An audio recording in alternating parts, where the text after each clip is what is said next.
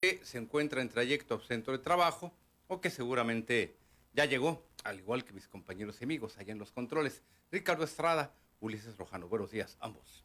¿Qué tal, compañero Juan Arturo Salinas? Muy buenos días. Tribuna PSN a la multilínea local 664-344-1030. A nombre de mi compañero Ulises Rojano, ya estamos preparados para llevarle la emisión del día de hoy. Transmitimos totalmente en vivo desde Tijuana para todo el mundo a través de la internet www.psn.si. En Facebook Live nos pueden encontrar como PSN en vivo y podrán disfrutar de nuestro contenido en tiempo real. Canal 87 Digital en Sistema Easy en todo el estado de Baja California. Canal 76 en el Valle de Mexicali, la capital. Canal 29 por aire en Ensenada y por radio. XEAZ 1270 AM, Radio Z13 y la tremenda 1030 AM con alcance hasta Los Ángeles, California, el condado de San Diego, playas de Rosarito, Pueblo Mágico, Tecate, Ensenada hacia el sur, Valle de San Quintín, Ejido Lázaro Cárdenas, Camalú, San Telmo, Puerto Santo Tomás y La Bocana, Ojos en el área de Maniadero, Valle de Guadalupe, San Antonio de las Minas, El Sausal de Rodríguez y San Miguel. 664-344-1030, multilínea local, y esto es Tribuna PSN. Muy buenos días. Muchísimas gracias, mi estimado Ricardo. Hoy, hoy emprendes el vuelo. Hoy, hoy, como decía un pinche hocicón, ¿verdad? Hoy ah. emprendes el vuelo, hoy emprendes el vuelo. Afirmativo. A Pueblo Mágico. hoy, hoy, hoy. ¿Quién no, ¿Quién no recuerda esta frase que pasó a la histeria? No le digo que a la historia de, de, de Vicente Fox cuando todavía... Ay, bueno, ¿qué le puedo señalar? Pobre gente, ¿no? Y el señor está enfermo, por cierto, ojalá de verdad que, que se recupere, que se recupere pronto junto con doña eh, Marta Sagún, porque si no, pues, ¿de quién vamos a agarrar botana? No, no es cierto. No creo que sea justo que incluso aquellos eh, eh, vendepatrias, aquellos traidores, eh, aquellos eh, ratas de albañal, eh, pues la pasen mal, sobre todo por este tema de la, de la pandemia. Y agréguele además que en algunos casos incluso pues hubo aseveraciones muy claras, por señalarle un caso en concreto, de Felipe Calderón, quien a principios de, año, decía, no hombre, me va a tocar que me vacunen hasta el 2027. Ya lo vacunaron hace poquito al chaparrito. Si yo estoy chaparro, canijo está sotaco. Se tenía que subir a un banquito para que lo pudiera entrevistar. Y como todos los... Jorge Horta tiene un... Jorge Horta, nuestro compañero director de PCN Tecate, tiene un dicho eh, no, no, no, Arturo, no te confíes, los chaparros son traidores. si viera que yo apenas levanto el metro cuarenta de, del piso, pero eh, le refiero a lo anterior, porque Calderón eh, igual, traidor suelo de marca. Ya, ya también, ya también lo, lo vacunaron. por fortuna no tuvo mayor reacción, hubo que hacerle sus pruebas de sangre. 99% de alcohol, 1% de botana, pero ya la anda librando. ¿Cómo, cómo no iba a librar el coronavirus si ya por sus venas, por su torrente sanguíneo, corría 99% de alcohol? Este cabrón ya estaba desinfectando, desinfectado desde adentro. Así que pues no, no, no había pierde. Pero vámonos, vámonos a temas más concretos, ya que le estoy hablando de malandros. Le quiero referir un caso eh, muy, muy especial y que tiene que ver, que tiene que ver con el tema de las eh, transferencias del organismo del agua. Le digo las transferencias en plural porque no solamente le corresponde al caso de Tijuana, sino cada municipio tendrá su correspondiente organismo eh, del agua. Tijuana, desde luego, que es una de las más grandes y sobre todo donde más corruptelas, ¿cuál corruptelas? Corruptelas sería así como que ¿Sabes qué? Frégate ahí 50 pesos, ¿verdad? No, no, no, no, no. Aquí estamos hablando de delincuentes de alta escuela. Y no cree usted que le estoy mintiendo o que estoy exagerando eh, la nota. No, no, estamos hablando de delincuentes de, de alta escuela, de delitos de cuello blanco, de aquellos en los que participaron o tuvieron conocimiento eh, figuras muy claras.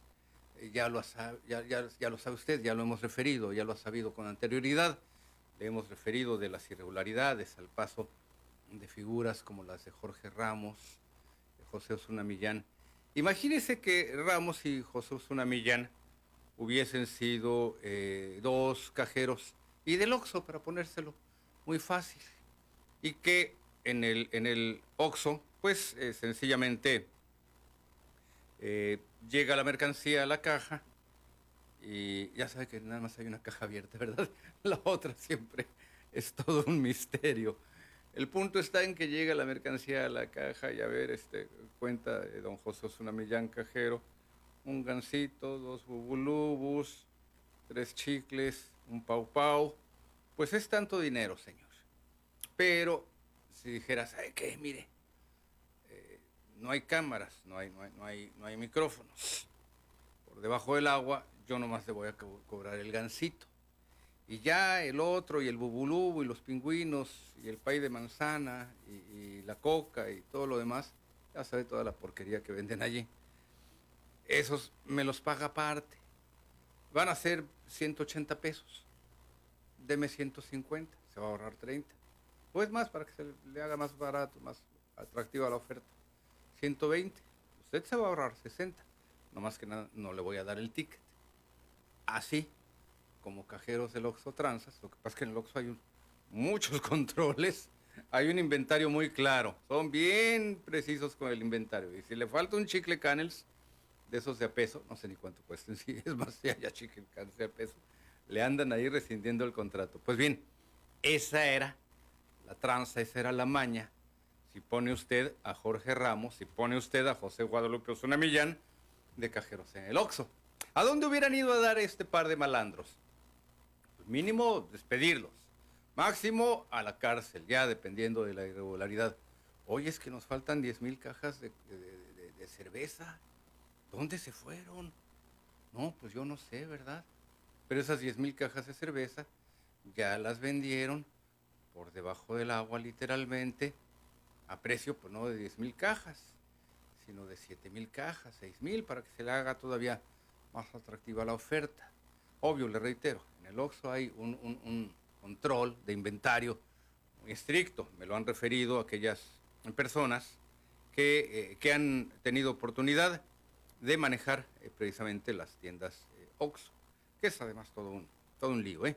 No se cree usted que está tan fácil no entra un, no entra un esquema de empleo eh, su personal, de asociados, nunca hay una relación obrero-patronal, le han buscado la vuelta para eh, que nunca haya una, una, relación eh, empresarial, ni de mucho menos. Es una serie ahí de mañas tipo outsourcing. Volvamos al ejemplo de nuestros dos cajeros, José Osuna Millán y Jorge Ramos. Imagínenselos, con su batita roja, ribetes amarillos, y diciéndole, mira, si te llevas tanta mercancía, tanta merca, es más, las cajas de chela, que es lo que más se vende, que ya te cargamos ahí en, en, tu pickup, más una caja de bubulubus, que te los vamos a dar de, de, agrapa, de, obsequio, de propina, pero tú no vas a pagar eh, 10 mil pesos, no sé cuánto cuesta, 100 cajas de cervezas y en cartones. Vamos a suponer que es Tecate, de la roja, de la peor, de, la más abyecta. Pues bien, no me vas a pagar tal cantidad. ¿Cuánto, cuesta el cartón de, roja, mi estimado Ulises? sí se lo sabe. Le refiero, en lugar de pagar tal cantidad, vas a pagar el 60%. Dice, ah, no, no, yo creo que ya me ibas a dar el precio. No, ahorita una llamada. Pues bien, la trampa es esa, la trampa es esa, el tema de eh, los cobros por debajo del agua. Le han cuestionado al actual gobierno del Estado la participación de una, eh, de una compañía dedicada a el cobro precisamente de, esta, de estas cuentas pendientes.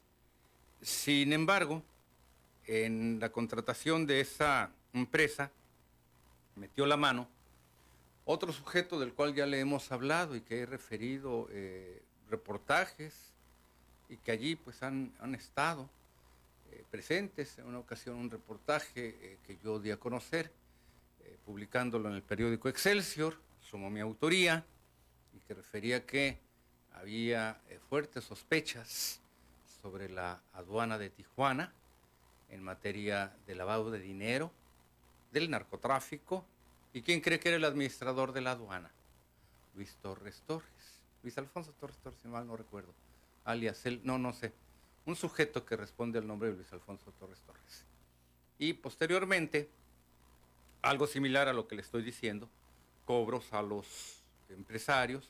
¿No cree usted que eh, a su casa, en donde usted tiene una toma domiciliaria y que mes con mes le llega su recibo, si paga sus mínimos, andan rondando los noventa y tantos pesos, andaban en los ochenta y tantos. Si tiene usted eh, un consumo mayor, pues también ya sabrá usted cuánto anda pagando. No, no, no, no es su caso. Usted no hubiese tenido bases como para llegar con don Luis Torres Torres, este sujeto que responde al nombre de Luis Alfonso Torres Torres. No sé cuál sea su, su apodo en el bajo mundo de Lampa pero lo hubiera mandado por un tubo. No, joven, aquí nada más revisamos cuentas empresariales, de millones para arriba. Pues bien, este sujeto se le detectó que había llegado a tranzas, acuerdos, precisamente con algunas empresas, más de una, solamente que por ahí el dueño de un hotel le brincó porque le dijo, oye, yo te di tanta lana y todavía me siguen cobrando. No pudo, no pudo eh, resarcir ese, ese pago. Y pues llegaron incluso al, grado de, despedirlo. Ya para que en el gobierno corrupto de Kiko Vega hubiesen despedido un corrupto, es que este amigo estaba cañón. Si se hubiera dedicado, le hago el ejemplo del, del, Oxxo, pero ahora pues a otros ámbitos ahí más mafiosos, más propios del panismo, más propios de Acción Nacional, si se hubiera dedicado al crimen organizado y que en lugar de agua y un hotelero hubiera sido una merca de, una tonta de mota, como se le dice en el bajo mundo de Lampa, allí estaría tirado desde hace meses eh, Luis Alfonso Torres Torres, eh, la cabecita en playas y el cuerpecito en, en, la presa, eh, atado por aquí así y demás. Pero no, no, no es el ámbito. Está bien que son delincuentes, pero son delincuentes de cuello blanco. Esos no se arriesgan tanto. Esos no se meten en, ese tipo de ámbitos. Pero si el empresario hotelero hubiera sido algo así como que el Chapo, como que la Perra, el Teo, el Muletas, olvídese, ahorita no sabrían ni, lo andarían buscando todavía, por, por, por estaría una alerta hambre, lo andarían buscando todavía por allá, por eh, Delicias, por Natura, por los parajes desolados de cuero de venados y demás, allá, allá andaría desaparecido desde hace ya varios meses, don Luis Torres Torres. Nada más para que vea el grado de la mafia que gobernaba y que hoy están reclamando. Claro, están inconformes. Les pegaron donde les olía. Ya no hay esos ingresos a los que estaban acostumbrados. Hubo quien derrochó, hubo quien ahorró, montaron sus negocios, sus pingües negocios, para decirlo propiamente, pero los perros están rabiosos. Nicolás Jiménez o Nicolás, buenos días, adelante, bienvenido. Don Nicolás. Estoy con usted, don Nicolás. Parece que se aburrió con mi perorata. Seguimos pendientes, seguimos padeciendo el mal servicio, la falta de servicio de transportes de Villa del Campo. Sí, don Nicolás, este tema, este tema lo ponemos en la perspectiva adecuada. No, yo le quiero ser sincero, eh, sin aventurar eh, de mi parte una, una respuesta, yo no soy funcionario, déjeme entrar en contacto hoy con algunas personas a este respecto, no va a resolverse de un día para otro. En efecto, Nicolás, y yo entiendo sus llamadas, se lo he referido al aire en sus llamadas anteriores, falta también que a usted lo apuntalen, lo acompañen sus vecinos de Villa del Campo y que vayan a Limos. Usted refería ya las formas en las que han logrado ciertos avances ya el director de Limos el ingeniero Rafael Echegoyen ya tomó cartas en el asunto. Vamos a preguntarle, eh, le, prometo que voy a enviar un reportero para que también nos dé sobre todo, aparte de la respuesta, los tiempos, don Nicolás. No es de un día para otro, ah, ¿sabes qué? Lánzate allá vías el campo porque le falta eh, eh, unidad al, pasaje de allá de, de este fraccionamiento. Yo le pido paciencia, no por mí o a nombre de Limos o a nombre de la empresa transportista, que no cree usted que me llevo bien, me llevo mal. No, no, simplemente me he sentado con los señores en una plática que, por cierto, compartí cómo, cómo, se llevó a cabo. A mí me citaron para platicar con una persona encargada de sus relaciones públicas. Y al rato estaba yo ya sentado rodeado ahí de guaruras y de abogados y del señor Sevilla, dueño de Altiza. Yo dije, no, hombre, os caíste redondito. Pero bueno, el que nada debe, nada teme. Total, le reitero, don Nicolás, que este tema debe ir avanzando conforme también sus llamadas, sus intervenciones. Yo entiendo que abra su, su, eh, llamada, que usted dispare diciendo, pues no hay solución, no, no la hay hoy, y la vamos a tener que seguir empujando para que la haya mañana. Y al decirle mañana no le estoy hablando de este sábado, estoy refiriendo a un futuro inmediato, don Nicolás. Sí entiendo, sí entiendo lo que usted me refiere, pero yo también quisiera ponerlo en perspectiva. No por mí, yo no voy a abogar por una empresa, por una dependencia, no, sino porque en este caso estamos hablando de un término que tiene que llegar a un proceso. Déjeme seguir investigando. ¿Qué dice al respecto Rafael Echegoyen? ¿Qué dice al respecto la empresa? ¿Qué fechas le dan? Y si no cumplen con esas fechas también, pues volver a hacer la denuncia. A ver, Tú me prometiste que para hoy es 12 de, agosto. Vamos en todo caso a ver, en este caso, ¿me estoy equivocando? No, viernes 13, día de mala suerte, don Nicolás. Hoy es 13 de agosto. Vamos a, dar un plazo. ¿Cuándo me vas a resolver el problema del transporte en Villas del Campo? Y le reitero, Nicolás, no se quede usted solo. Busque también que aquellas personas que lo han acompañado en esta necesidad se sumen a su reclamo. Lamento haberle quitado tiempo de su participación porque a mí sí me queda en claro que hay temas que no significan solución en términos de 24 horas. Los hay, sí los hay, pero este no es uno de ellos. Este va a venir requiriendo el tema relacionado con una logística y desde luego también, como todo negocio, oye, quiero este, saber cuánto voy a ganar si yo desplazo más unidades. El tema también, nos lo había señalado igualmente, lo relacionado con aquellas personas que, siendo adultos mayores, requieren ir a un punto en específico, uno solo en toda la ciudad, entiendo, la, la Plaza Sendero, para recargar una tarjeta y que tengan acceso a una tarifa preferencial. Por eso le refiero, don Nicolás, no crea que me queda por desapercibido este tema. Vamos buscándole respuestas y fechas. ¿Le parece? Ya, ya, quedó al aire, ya quedó al aire con don Nicolás. Y entiendo que de repente quisiéramos que un tema se resolviera en 24 horas. Los hay, y creo que hemos podido ayudar a algunos de ellos. Los que son urgentes, los que son de vida o muerte, los que son de eh, cuestiones médicas, por señalarle algo.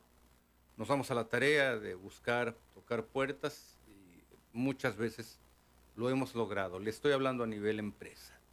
No me voy a poner ninguna medallita que no me corresponda. Le hablo a nivel de una empresa, no de mi persona. Pero sí, sí me queda en claro que el tema del transporte no va a ser, don Nicolás, un, un tema que le vayan a responder de un día para otro y que además de las llamadas de don Nicolás, yo quisiera que otras personas también del mismo fraccionamiento nos bombardeen con las correspondientes llamadas y que esto, bueno, ya genere la inquietud y la necesidad de dar respuesta allí, en el ámbito de la autoridad, específicamente del Instituto de Movilidad Sustentable, y que yo tenga elementos para decirle al ingeniero Rafael Echegoyen, ingeniero, ya nos está llegando una, andanada de, inquietudes. No dejen solo a don Nicolás, sus vecinos de Villas del Campo. Don Ascensión Cruz, buenos días. Don Ascensión, estoy con usted. Gracias, señor Sabina. Adelante, don Ascensión. Buenos días. Así lo voy a agarrar, fresquecito. Sí. Mire, este señor Salinas, fíjese que hay una cosa, que, primero, una pregunta. ¿A quién le corresponde poner en orden el, el transporte una vez que ya está asignada a su base, como dicen? Sí. Y se lo digo porque entre la calle tercera y calle cuarta en la Madero Ajá. hay una hay, hay un, este unos taxis naranja con gris Sí. Pero su actitud verdaderamente es criminal señor Sí.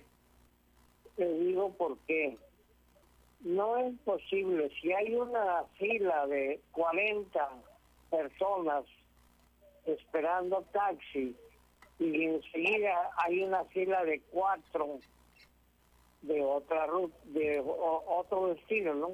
De, la, de los mismos, Sí. pero de otro destino. Sí. ¿Por qué están mandando los los lo- los taxis a donde hay menos gente? Sí. No entiendo, no, no, si alguien me explique o, o quién pone orden ahí. Y son los grises con naranja, señor. ¿eh? Los ubico, yo el día de ayer manejé por ese punto que usted me dice, don Ascensión. No fue, no, no manejé en un momento en el que hubiese pasajeros esperando. Ya sabe usted que eh, la demanda del transporte es eh, cíclica a ciertas horas por la mañana y a partir de ciertas horas por la, eh, por la tarde. Eh, lo que tiene que ver con la operación de los paraderos, eh, don Ascensión, queda en manos del gobierno de la ciudad. Al gobierno, al gobierno municipal le pertenecen las calles, los postes, los camellones, los semáforos, el alumbrado. Pero lo que usted me dice entra más dentro del terreno de la operatividad. Allí hay que verlo en este caso con nuevamente con el Instituto de Movilidad Sustentable. Y sí, sí entiendo el sentir que usted refiere, don Ascensión. Mientras que hay 40 pasajeros y una o dos unidades, puede haber una fila de cuatro pasajeros y allí están esperando ocho unidades más.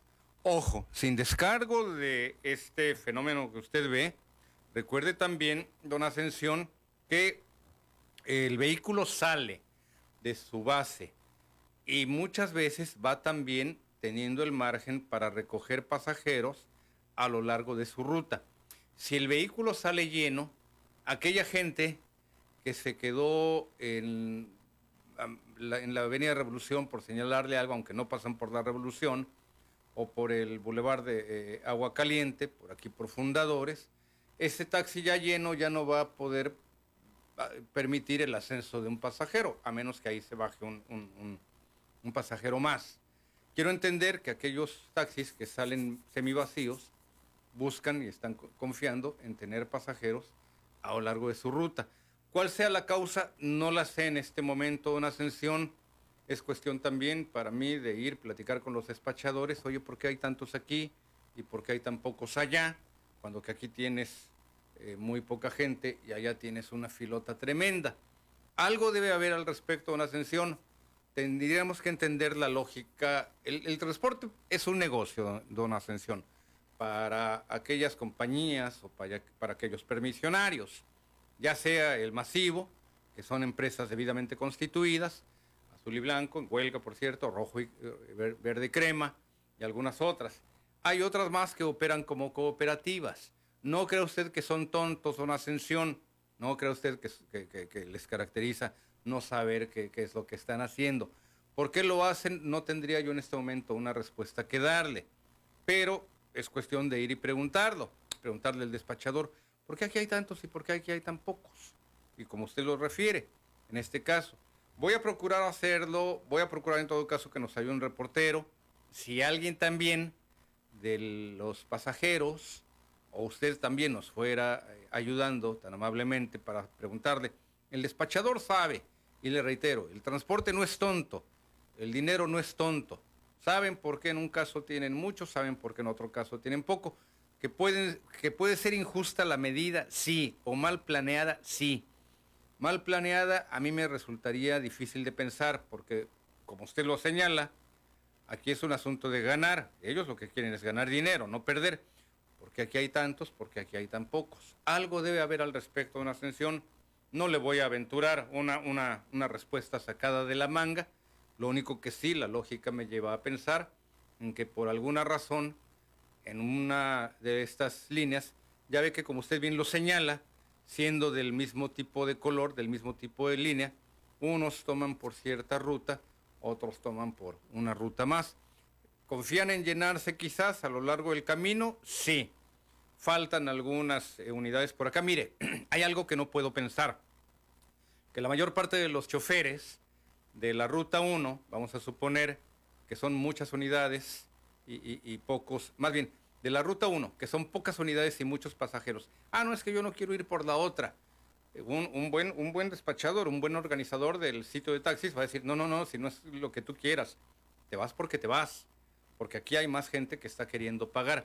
Piénselo bien, piénselo con un poquito de lógica. Vamos a necesitar en todo caso ir por allí, preguntarle a, estas personas. Si yo tengo oportunidad, lo hago. Si usted tiene oportunidad, pues también échonos la mano y ya nos va a ayudar con la respuesta a una ascensión. Porque le reitero, el transporte no es tonto. La gente, los choferes, los permisionarios no son tontos, saben por qué lo hacen. ¿Por qué lo hacen? No lo sabemos en este momento. Pero de que no van a querer perder, no van a querer perder. Don Ascensión, le agradezco la llamada. Voy a la pausa. Regreso con don Bernabé Domingo, Jorge Horta, Ramón Fuentes. No se vayan.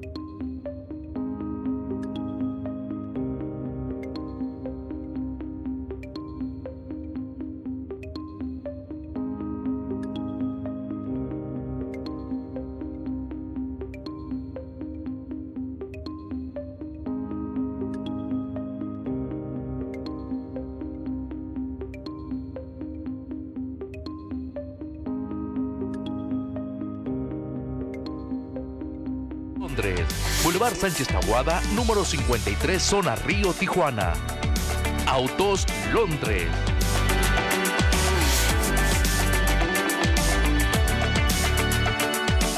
¿Somos ecológicos, mami? Sí, ayudamos al medio ambiente reparando nuestras impresoras y computadoras en Impression. ¡Mega wow! Piensa global. Ha pasado más de un año desde que primer sistema de noticias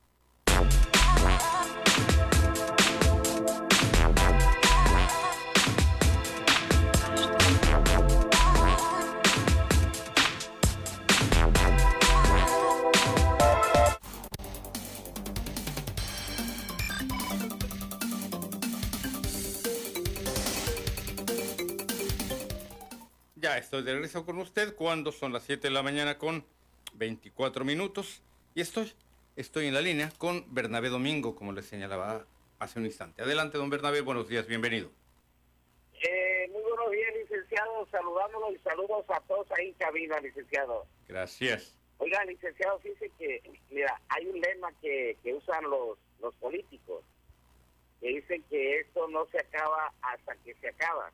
Lo, lo, lo usan los, los beisbolistas, ¿no? Senador Torres y Corvo y Calle Calle Nayarit, seguimos con esa esperanza y con ese espíritu de poder resolver el problema que le planteamos. Pero decirle ahorita, siempre que toque usted el nombre de Eliel Vargas, licenciado, Sí. él este problema lo conoce de años, licenciado. Sí, pero cuando una nomás que regué, está- regué el tepache, regué el tepache con Eliel Vargas, don Bernabé. Él conoce el problema. Hay, un- hay, hay un funcionario que usted Sí. mucho. No, pero hay otras, hay otras eh, eh, vías que, que voy a procurar, don Bernabé. Ahorita Eliel Vargas, pues no este, estoy así como que en sus, eh, eh, en sus mejores pensamientos. Ya le dije, yo por ahí regué el tepache, lo tengo que admitir, pero voy a ver otras, otras opciones del tema que usted me ha planteado. Mi memoria me dice que se trata de la eh, culminación de una obra de drenaje, 60 metros si acaso. Ya tengo los planos, ya me los hizo llegar eh, Benjamín Acuña Bernabé, y realmente no se ve que sea una obra tan difícil de llevar a cabo. Sobre todo creo entender, don Bernabé, porque además me puse a buscar por Google Maps, que el área en donde sería atendida esta ampliación de drenaje no está pavimentada, está todavía en, en- en, eh, tierra, tierra abierta, no está pavimentada en pocas palabras. Así que no habría, no habría problema ni de cortar pavimento ni de repavimentar. Corríjame si me equivoco. Es terracería. terracería Es terracería, ¿verdad? Efectivamente. Alcancé a ver tanto el plano que me envió Benjamín Acuña, me metí a Google Maps, dije, a ver, ¿en qué parte es que no la ubico? Y sí, ya después ya, ya me fue posible ubicar. Creo que hay un desnivel, eso sí, ¿verdad? Sí, es- un, de- es, es un desnivel. Para que vea que sí hice la tarea. arriba- Sí. por la parte de arriba son como unos, ¿qué serían? Como unos 6 metros de, de, de que tendríamos que romper. Sí, pero es solo son calle- seis es en una metros. casa- es una casa privada que la persona nos autorizó y nos dio permiso también. Pero ahí entraría también la, la Sí. servidumbre de paso, pues, licenciado. Pues denme oportunidad hoy de volver a retomar el tema, don Bernabé. Le digo, no me va a ser posible enviárselo directamente al director de la CES, Elial Vargas, pero eh, eh, le voy a preguntar a otros, a otros amigos qué contactos, qué eh, eh, rutas podríamos seguir para hacer el planteamiento de esta, de esta obra que les va a ayudar, me señalaba usted, ¿cuántas familias son? 60.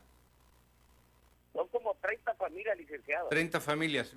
Como ve, Sí. bueno, la memoria ya también me va a fallar, pero sí, sí estudié su caso y me quedé con el expediente, con el, eh, los documentos que me hizo llegar eh, Benjamín Acuña, y ya yo traté de corroborar, a ver, vamos a comparar en qué punto se encuentra eh, de Camino Verde y lograr darle buen destino a su, a su demanda, la introducción de esta, de esta obra de no drenaje. contar- lice- licenciado, Y no contando las otras familias que pagan 200 pesos porque le pasen el drenaje a un lado hay otras familias. Sí, ya me contó que por ahí hay quien está haciendo negocio porque permite que se conecten a su toma, ¿verdad?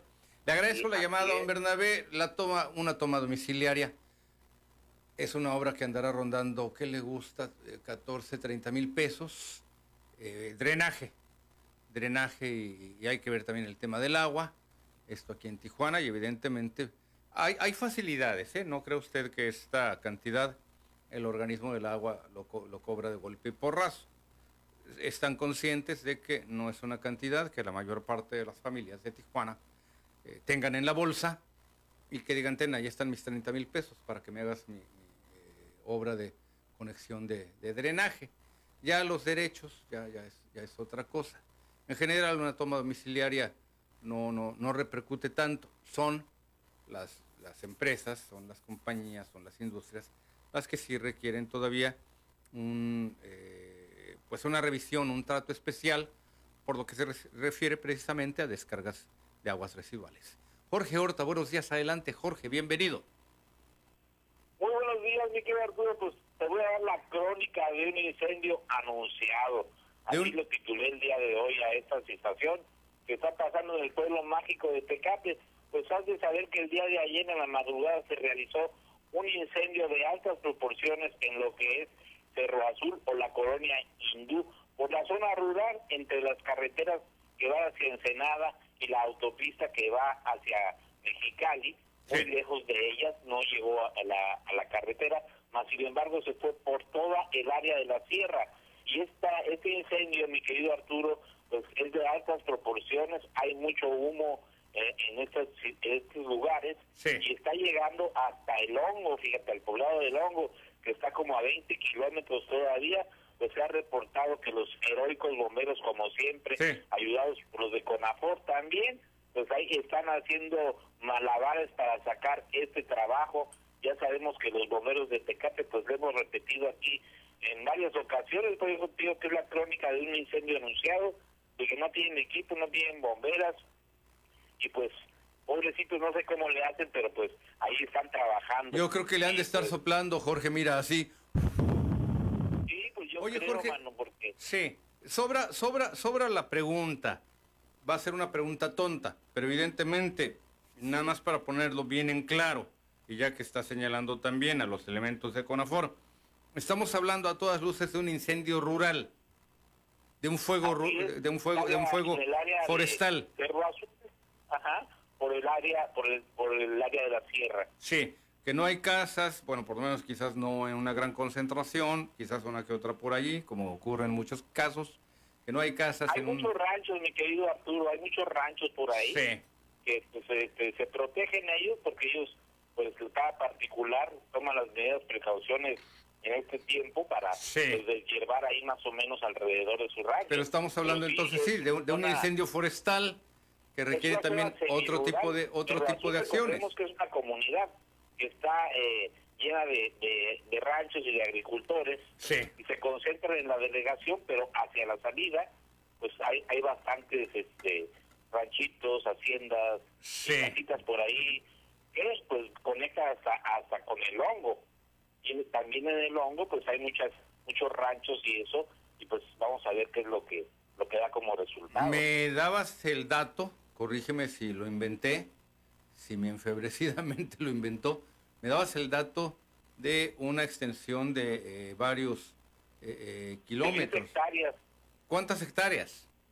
10 hectáreas dice que son 10 hectáreas. Ah, pero son 20 kilómetros más o menos de distancia entre Cerro Azul y el hongo. De alguna parte salió justamente el dato de 20 kilómetros de distancia, que es el área que podría resultar afectada decenas de hectáreas. Sí, híjole. Y pues eh, estos casos, Jorge, tú bien lo sabes, que eh, requieren a veces también el concurso, el auxilio y el apoyo de eh, no solamente los bomberos de Tecate y también de Conafor, sino también de bomberos de otros puntos. Bueno, es más, hasta del otro lado de la frontera han, han llegado, han cruzado a ayudar a sus, a sus colegas, a sus homólogos, o viceversa bomberos de Tecate, bomberos de Tijuana, han acudido en apoyo de eh, sus eh, colegas, de sus eh, compañeros homólogos de California, acudir también a apagar estos fuegos forestales. Así es, mi Arturo. Oye, y cambiando de tema, te quiero decir también que acá en Tecate, pues ya hay bronca por el Camino Real. Si te acuerdas, en la última visita del gobernador, aquí a Tecate, pues se habló de que pues era de algunas personas ahí, que lo iban a donar, que no lo iban a donar. El chiste es de que ya hay una invasión ahí en el terreno, sí. pues están metiendo ahí algunos amparos, algunas denuncias para pues frenar la obra, la obra del Camino Real de Tecate que iba a unir a la colonia La Bondad con el centro de la ciudad y a la, a la Maclovio, la Maclovio Rojas también y pues ahí hay un desmadre, mi querido Arturo. Disculpa que te lo diga de esa manera. No, pero ya sabes, soy bien grosero. muy. Sí.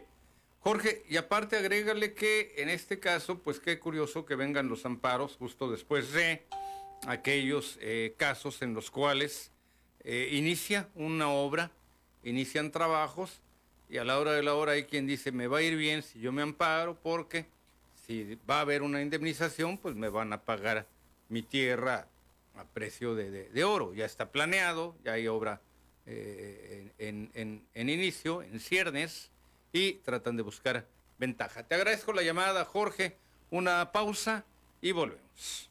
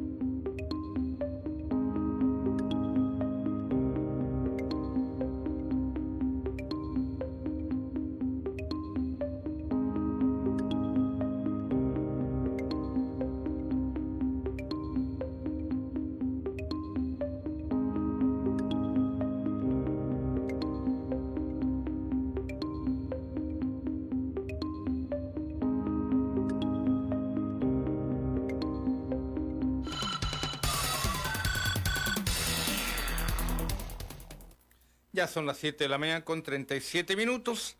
Ahorita le doy lectura a algunos de los mensajes que eh, recibo a través de eh, PCN en vivo, aquí, aquí justamente en Facebook. En la línea, don Ramón Fuentes. Don Ramón, buenos días, bienvenido. Aquí estamos, Juanito, como siempre, listos para cerrar semana. Adelante, don Ramón, buenos días. Pues es que, eh, que a veces pienso que la gente, hay personas que andan muy preocupadas por otras cosas y no se fijan o no escuchan o no se enfocan en los, los mensajes. Sí. Nos, nos acaba, el presidente nos acaba de dar uno, un mensaje que engloba todo todo lo que es eh, la vida del ser humano. No sé si, si oíste la canción, ¿no? Sí. Son los caminos de la vida. Es Ah. ahí, es- es- esa canción engloba muchos, muchas cosas de, de- de la vida cotidiana. O sea, los caminos de la vida no son como, no son como tú pensabas, ni van a ser como tú quieres. Sí. Y, y esto de transporte público fue, híjole, mano, ¿qué le pasó a la, a la, a la ruta troncal? Nunca ha pegado por lo mismo, porque Sí. hay muchos, muchos intereses de, de todo. Allá de Sí. Antes de, antes de continuar eh, con el tema, don Ramón, déjeme decirle, eh, para operar la ruta troncal hubo dinero eh, desviado, dinero robado, hay que advertirlo, eh, de manobras, de los, eh, hasta de organismos internacionales, de todo mundo quien se pudo fregar una lana se la fregó. Olvídese. Atáscate, marrano, que hay lodo. Ahora que hay lodo. La, la cueva de Alibaba les quedó corto. Eso por una parte, por la parte, digamos, federal e internacional. Pero por el otro lado, hubo también, por lo que toca a la operatividad de dicha ruta, una cosa es abrir la ruta, eh, los, eh, los carriles confinados, los puentes, que usted sabe carísimos, como si fueran el de San Francisco, los paraderos, muy mal planeados también, por cierto, con unos muros de, de- vidrio, que a la larga muchos de ellos fueron rotos, vandalizados. Ahí estaban los fragmentos de los, de los vidrios. Mal planeado esto para una ciudad como Tijuana. Esto es el tema de la, de la ruta eh, troncal, por lo que toca el recurso federal. Más otras adecuaciones. Cualquier cosita, cualquier cosita, usted sabe que ya se llevan los millones de pesos. Y si costaba un millón hacerlo, no, no, no, pre- seis. Así se las gastan. Pues bien, una cosa es eso y otra echar a andar las unidades. Comprar las debidas unidades, que por cierto no fueron las debidas, compraron las indebidas unidades porque estas debían de ser movidas a gas natural. Para eso había fondos federales, fon- fondos internacionales. ¿Cuál federales? Ni ocho cuartos. Internacionales. Compraron buenos autobuses, pero no los que habían prometido. Y ya, pues nadie la hizo de jamón porque ya todo el mundo contento, el autobús está bonito, está nuevo, etcétera. Se supone que iba a haber unas rutas alimentadoras, las de los taxis, las de los calafias, hubo también mucho jaloneo en ese sentido. Pero quiero volver al tema de lo que le llamaron la empresa de empresas, que concentraría los esfuerzos de muchos transportistas, Arturo Aguirre, el Napo y algunos otros más y demás. Pues bien, ¿quién cree que quiso llegar, sentarse a la mesa de los transportistas y decirles, les voy a dar el permiso, pero pues miren, aquí la cosa está así y voy a tener que ser su socio, porque el gobierno municipal pues también tiene participación. Y cuando usted deje de ser alcalde, señor licenciado Juan Manuel Gastel, un buen rostro, ¿va a seguir siendo socio? Pues sí, de esa naturaleza, de esa calaña. Por eso no avanza el transporte en Tijuana y en general en muchas partes, pero en Tijuana por estas particularidades, don Ramón, por eso no avanza el transporte. Por cabrones como Gastelum tenemos este tipo de problemas, unidades malas. Ahorita ya le puedo decir que la unidad ha mejorado sustancialmente a fuerza de muchos sacrificios, jaloneos, inversiones, gastos, créditos, préstamos, empeñaron hasta el perico y demás, muchos permisionarios. Pero lo que tenemos es esto, en general un transporte muy caro, muy malo, concentrado en algunas eh, eh, cuantas manos que lograron pagar eh, 14 mil dólares por juego de placas y que obviamente generaron un mundo de intereses. Y aquellos eh, eh, líderes, pillastres de siete suelas, cachas de oro, y muchos otros más, que hicieron un coto de poder y que hicieron allí un, un- un- un mundo a este respecto del transporte y decir, bueno, si a mí ya me costó tanto trabajo pagar mis miles de dólares por un juego de placas, ¿usted cree que le voy a dar un buen servicio a, a- a cinco pesos, seis pesos la ruta? Claro que no. Vimos políticos enriquecidos. Eh, la intentona de, de- un buen rostro por ser socio de la ruta troncal. Así estuvo, con esa desfachatez. Se sentó y dijo, aquí el gobierno municipal va a ser socio. A ver, a ver, una cosa es el gobierno municipal y otra cosa es gastar un buen rostro. ¿Quién de los dos va a ser? Pues yo. Entonces no es el gobierno municipal, ¿verdad? Usted tarde o temprano. Y recuerde también, don Ramón, que aunque llegó el momento eh, del proceso electoral y llegaron, llegaron también los días de, eh, la transferencia, eh, la etapa de transición, de negociación, Gastelum Buenrostro estaba así. No quería soltar la silla, el hijo de Suchi. No quería soltar la silla. Se aferraba, a pesar de la derrota, a pesar de eh, tantas, tantos reveses, tantas cosas, no quería alejarse. Se le hacía cortito el tiempo que le quedaba todavía para sentarse allí en la silla de tercer piso de la presidencia municipal, en Palacio Municipal de Tijuana. Me imagino que en otras partes del estado también se haya registrado algún fenómeno similar. Pero el de Gaster un buen rostro era de patología, era de enfermo mental. Bueno, sí, sí, sí está medio. Como que le faltó ácido fólico, se le cayó usar un forceps. Hacer un buen rostro no está bien del, del, del, le patina el coco. No está bien de la cabeza el señor. Pero volvemos al punto, don Ramón. Dele poder a un mediocre y va a ver cómo se siente. Rey, es el punto. Vuelvo a lo que usted señalaba, el fracaso de la ruta troncal. No ha fracasado. Le falta mucho por dar. Pero evidentemente, con estos pillastres, con estos delincuentes, con estas ratas de albañal de larga cola, imagínese cuándo iba a avanzar la pobre ruta troncal si le pusieron puros obstáculos en el camino, si en lugar de facilitar las cosas, a mí no me gusta estar eh, eh, caminando, transitando en una avenida en la que veo que hay un carril vacío, mientras que nosotros estamos aquí a vuelta de rueda, y pasa una unidad ahí de vez en cuando, cada media hora, etcétera. Me desespera ver el carril vacío, me dan ganas de meterme, pero ya sé que lo que ocurre es que me van a remolcar la unidad y voy a tener que pagar una multa de cuatro mil, cinco mil pesos o ya no sé cuánto más. Pero eso es lo que tenemos, don Ramón. Muchos obstáculos para el transporte, muchos obstáculos. Las placas que se agandalló González Reyes, las placas que le regaló por allí a sus, eh, eh, pues no le digo periodistas, eh, un señor que lee noticias, Fernando del Monte, usted lo podrá ver ahí en el Canal 12 todavía, y así por el estilo. Se enojó mucho cuando le, se, lo, se lo escribí en la revista Proceso, ¿verdad? Pero pues el señor no tiene la culpa. La culpa la tiene el otro canijo que se las, que se las entregó, las placas. Pero sí, sí, don Ramón, el tema del transporte es un tema de grandes intereses entreverados. Por eso es que usted, muchas personas, enfrentan un transporte malo y caro.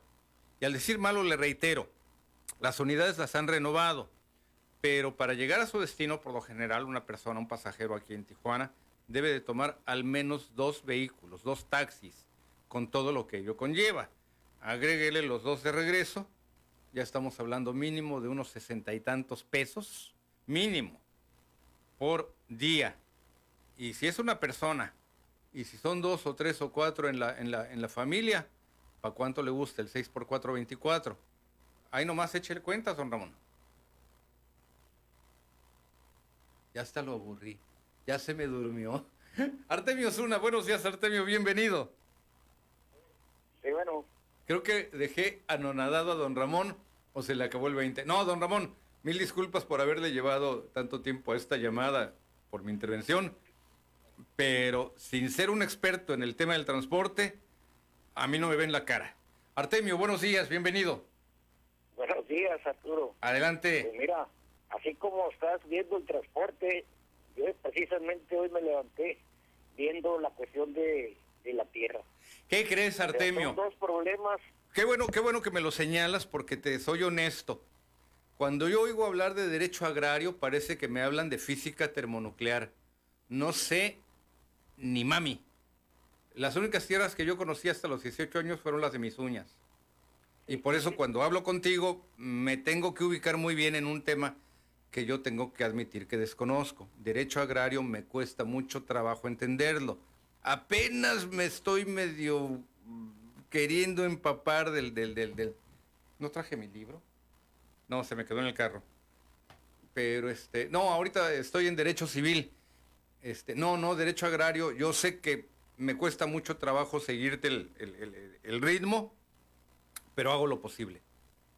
No tiene mayor problema, Arturo así como estás viendo lo del transporte, sí. así mismo analiza lo, de la tierra. Sí. Entonces, no tiene mayor problema. El derecho, el derecho, de el, el problema es que es el mismo enemigo que tienes en el transporte es el mismo que tienes en la tierra. Los que se agandallan. Y esa identificación de esos intereses, ¿verdad? Pero acá en el transporte son son son este acaparadores de, de placas, de placas. pero acá son acaparadores de tierra. Sí. Sí acaparadores de concesiones. Entonces lo que lo que tenemos que tomar son decisiones rápidas. Primero así concreto. El gobernador no es ninguna persona inocente que no se dé cuenta de, de la corrupción que existe en estos dos sectores y en otros más pero en estos dos en este momento el gobernador sabe bien exactamente cómo resolver esos problemas. El gobernador sabe exactamente que, que, se está hay, hay una política económica que se basa en la explotación económica de la gente de la clase pobre. Sí. Porque los dos sectores que estamos hablando van directamente a la aceptación de los intereses de la gente pobre. Así es.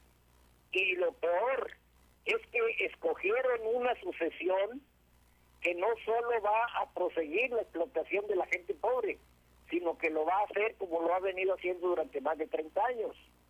Entonces, ahorita los que tienen que tomar la decisión somos nosotros los ciudadanos. Como tú lo dices, no dejen solo a los dirigentes sociales que están luchando por los problemas. En este momento la gente lo que tiene que hacer, en el caso del, del transporte, es moverse y detener los camiones y participar activamente para que afectar sus intereses económicos de los grandes empresarios y entonces sí van a poner atención a resolver el problema. Y en el caso de la tierra se debe de dejar de pagar ningún centímetro de tierra hasta que el presidente y el gobernador se pongan de acuerdo o nos vamos a una exención de pagos de por vida. Entonces yo creo que esto no les conviene ni a uno ni a otro.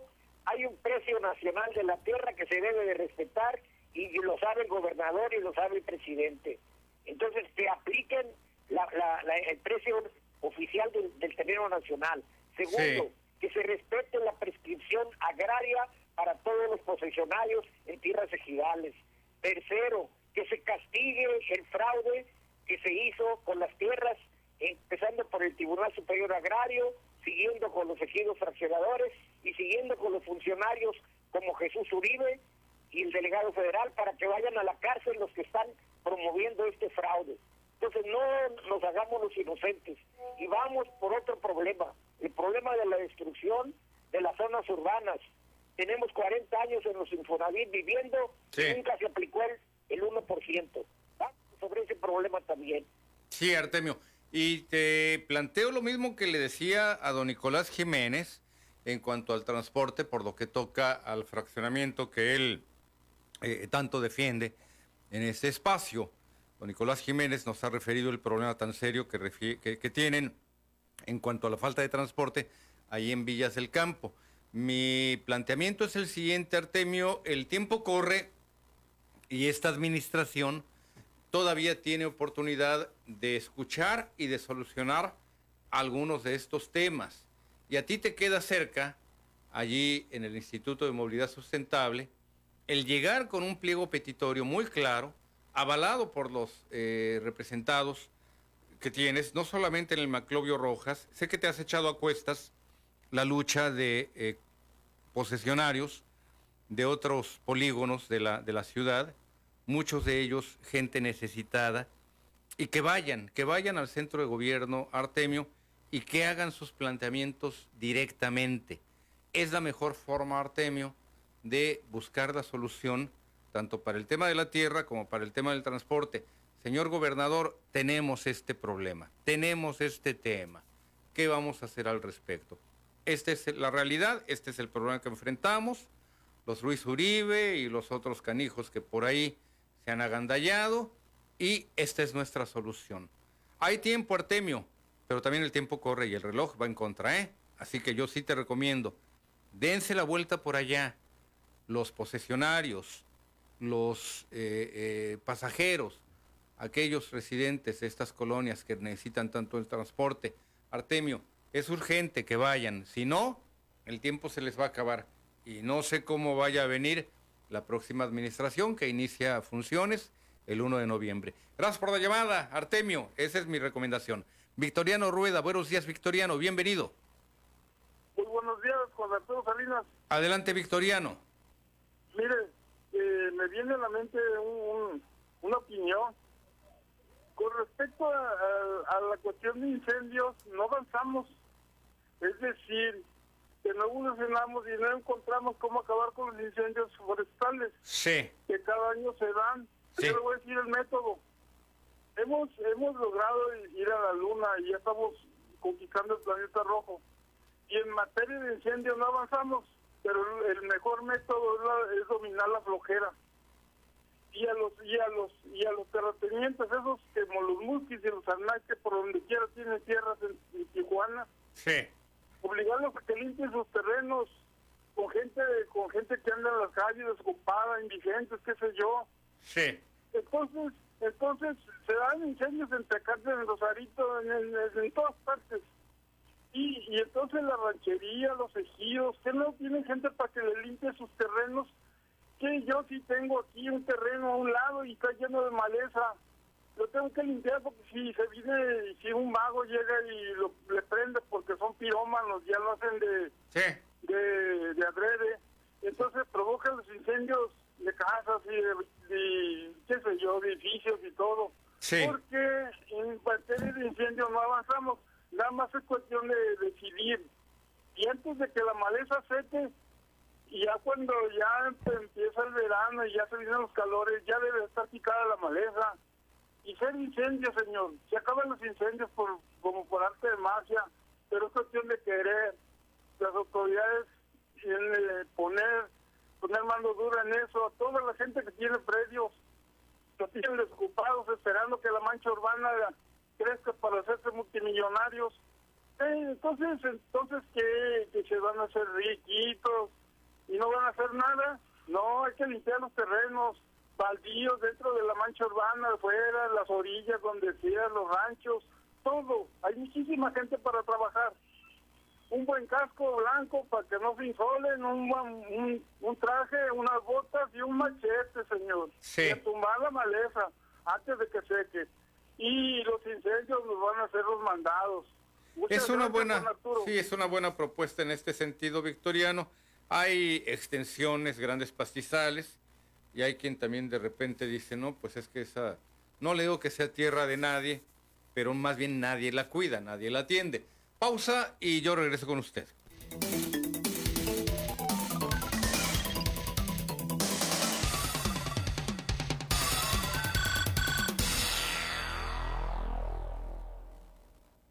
Misiones Sabatinas, el programa que define la línea editorial de Primer Sistema de Noticias, regresa usted todos los sábados hasta la conclusión del gobierno de Baja California que encabeza Jaime Bonilla para hacer un balance de logros y pendientes durante la recta final de la administración.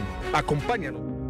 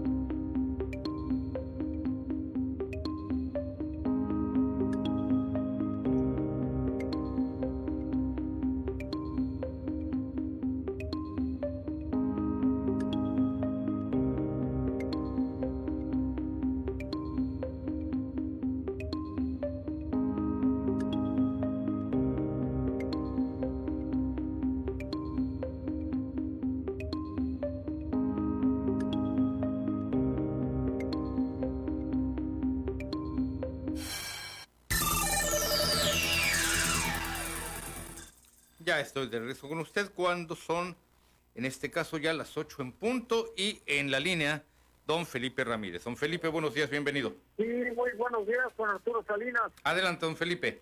Eh, bueno, mi participación es en torno a la defensa del Parque Benito Juárez. Eh, Sí. Y como la ciudadan- ciudadanía lo sabe, estamos a un lado de lo que era el centro de gobierno. Sí. E invitamos a la ciudadanía a que participe el día de mañana a las 11 de la mañana, pues tenemos por ahí, eh, tenemos trabada la cuestión de la reconstrucción del Parque Benito Juárez, puesto que tuvimos una reunión, la última reunión hace dos meses con Sidur de Mexicali y Sidur de Mexicali nos dijo que en un mes empezaría la reconstrucción del Parque Benito Juárez eh, y se iba a encargar de esa obra Sidur de Tijuana. Sin embargo, ya transcurrió un mes con dos semanas y no han dado señales de vida. De tal suerte, pues, que queremos que la ciudadanía advierta su información, opine y que sepa que no es culpa nuestra, sino que habrá ah, por ahí algunas trabas que han evitado que esto se lleve a efecto. De manera que ahí está la invitación a la ciudadanía. eh, necesitamos su consejería de la Sí. ciudadanía, porque también ellos cuentan, porque se trata Claro. de, de la ciudad de Tijuana. De manera que ahí está pues bien clara la invitación.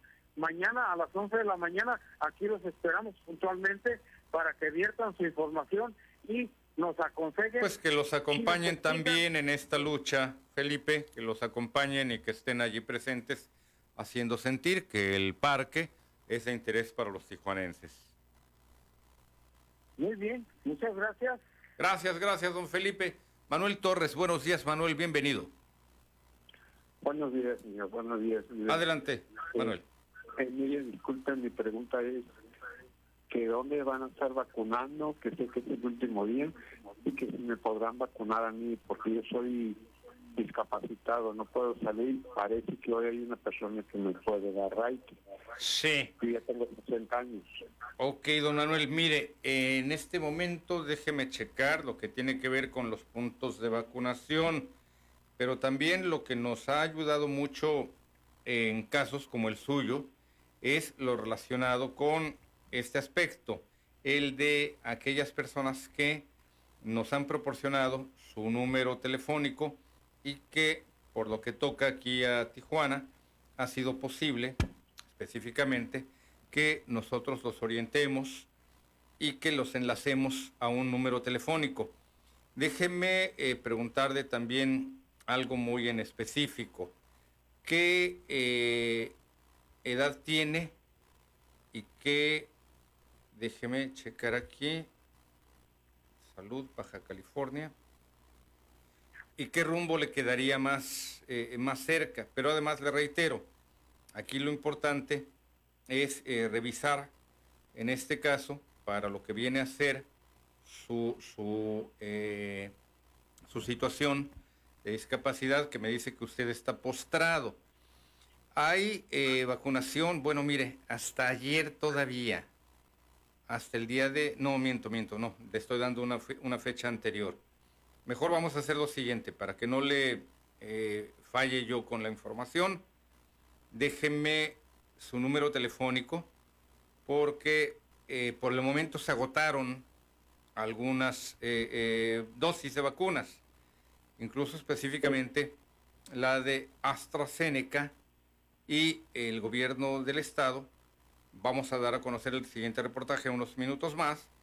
Está a la espera de nuevas dosis de Pfizer y de AstraZeneca. Deme oportunidad, deme oportunidad, eh, don Manuel, y deme también un número telefónico para eh, que yo me pueda comunicar con usted. Si yo, yo no me comunico, se va a comunicar con usted la señorita Marión Castro Luna y le va a dar los datos ya en concreto.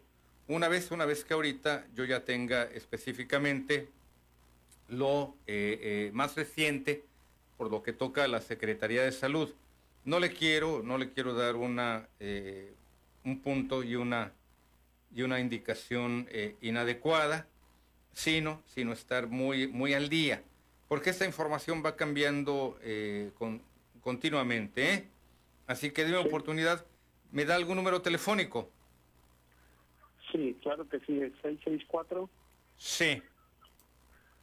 315. Sí. 54. Sí. 27. Perfecto. Lo anoto y yo le envío en todo caso la información a la Secretaría de Salud, específicamente en este caso, al secretario de Salud Alonso Pérez Rico y a su, a su asistente, para que nos den la información más reciente, porque, le reitero, va cambiando y sobre todo, ahorita Baja California está a la espera de nuevas dosis de eh, vacuna, precisamente para primeras dosis. Como usted lo señala, por algún tema, por alguna razón, no le habrá sido posible tener esta eh, eh, vacuna en su momento y le vamos a dar a conocer los puntos y sobre todo si en su caso es posible también vacunarlo por alguna situación o le van a dar información muy precisa. Estoy buscando, de hecho sigo buscando los puntos de vacunación, eh, don Manuel. Yo se los proporciono más adelantito, de mi oportunidad, porque esto, le reitero, va cambiando y hay algunas dosis de las que Baja California está a la espera. Le agradezco la llamada, señor Torres. Y en la línea, Rosalino Álvarez. Don Rosalino, buenos días, bienvenido. Hoy, buenos días, Juan Arturo Salinas. Adelante, don Rosalino. Claro, pues eh, ahí me dijo don, este, don Alberto Torres Barragán que le gusta mucho tu comentario. Ah, muchas gracias. Sí, don Rosalino, gracias. y no cuando estás enojado. No, el que se enoja pierde. Este, mira, yo me, me, he ofrecido a darle raite a los eh, que no pueden ir a vacunarse. Sí. Pero como yo les digo, yo estoy disponible lunes, miércoles y viernes. Okay. un martes un jueves, esos días no estoy porque estoy en, diálisis. Sí. Yo regreso hasta la una, dos de la tarde. Entonces, cuando yo les digo que estoy disponible esos días, es para que me dejen un mensaje en audio con su número de teléfono. En audio. sí. En audio.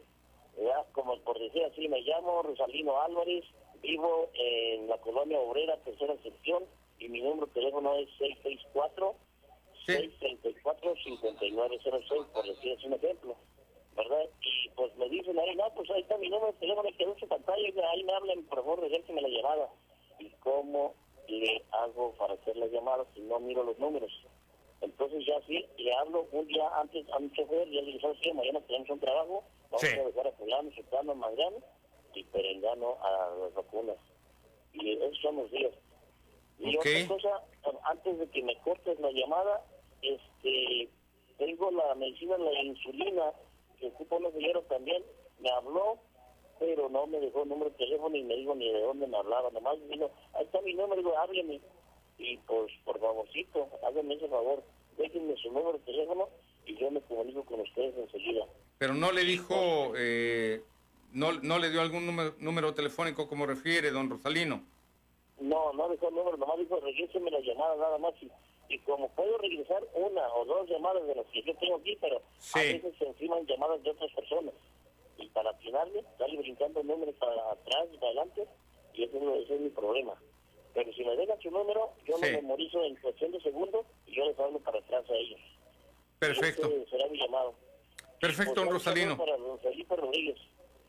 Que la gente que, que la gente que tenga esta inquietud y que eh, pues quiera quiera acudir a ser vacunado, eh, pues usted les puede, les puede ayudar y que esta persona se pueda comunicar nuevamente con usted. Gracias por la llamada, don Rosalino. Mire, eh, para el tema de don Manuel Torres, hasta el día de ayer, y la verdad, ¿sabe qué? Si hay forma de que alguien lo, lo eh, pueda llevar, don Manuel, si nos sigue escuchando, y si no, le voy a llamar a su teléfono, 664-315-5427. No hay pierde que acuda a eh, las oficinas del nuevo centro de gobierno, el IMOS, carretera libre Tijuana-Tecate, en el Florido.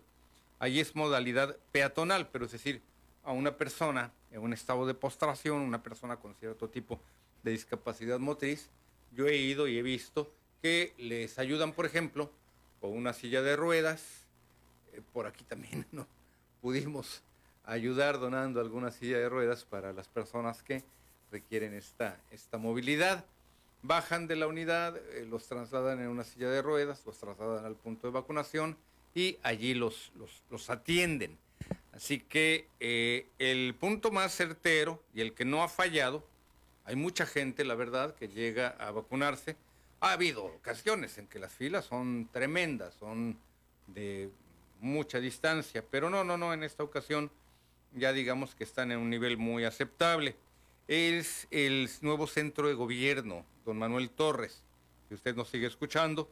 Yo le recomiendo que la persona que usted lo orientó y que lo va a poder trasladar, vaya allá a este lugar.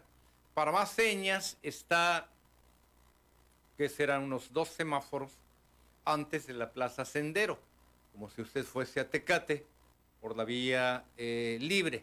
Así que yo les recomiendo, acude usted, vaya, tome precisamente esta, esta ruta, nuevo centro de gobierno, se lo va a encontrar. Mire, eh, va usted manejando eh, por el Boulevard Insurgentes o por mm, la vía rápida y va a llegar el momento, si va por vía rápida, en que se va a encontrar con este cementerio privado, Monte de los eh, Olivos y a su izquierda una, una planta de la Comisión Estatal de Servicios Públicos. En ambos casos, insurgentes o, el, eh, o vía rápida, bueno, insurgentes queda aquí y vía rápida queda acá. En ambos casos va a haber una posibilidad de confluencia y se va a encontrar con un eh, distribuidor para ir hacia Tecate, para ir hacia Rosarito, por el Boulevard 2000, Mexicali, regresar a Tijuana. Tome, tome lo que viene a ser el arranque de la eh, carretera libre a eh, Rosarito, a Rosarito, perdón, a Tecate.